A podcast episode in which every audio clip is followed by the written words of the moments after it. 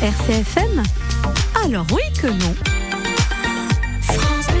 Vous l'avez euh, lu ou vu comme moi, euh, on nous annonce la fin de l'abondance, la fin de l'insouciance et la fin de l'évidence. C'est le programme idéal pour cette rentrée. Que du rêve, une perspective enchanteresse et séduisante.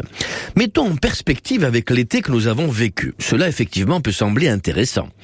Si l'abondance de touristes, qui pour certains ne nuit pas, l'évidence voudrait tout de même qu'elle ralentisse. Et ce n'est pas de l'insouciance que de le dire.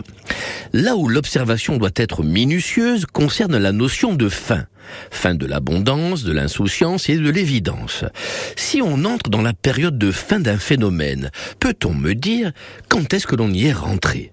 Est-ce mon côté insouciant qui me fait penser comme des millions de pauvres gens, qu'ils sont passés à côté de cette abondance Je pense que mon interrogation est évidente.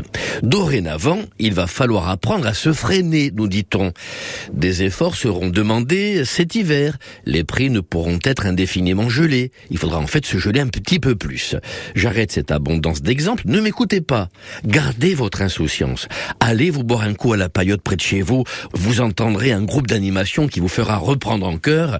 C'est là qui fend c'est là qui fonce, gros joint devant la défense, c'est là qui fonce. C'est une évidence. Parce qu'alors, oui que non.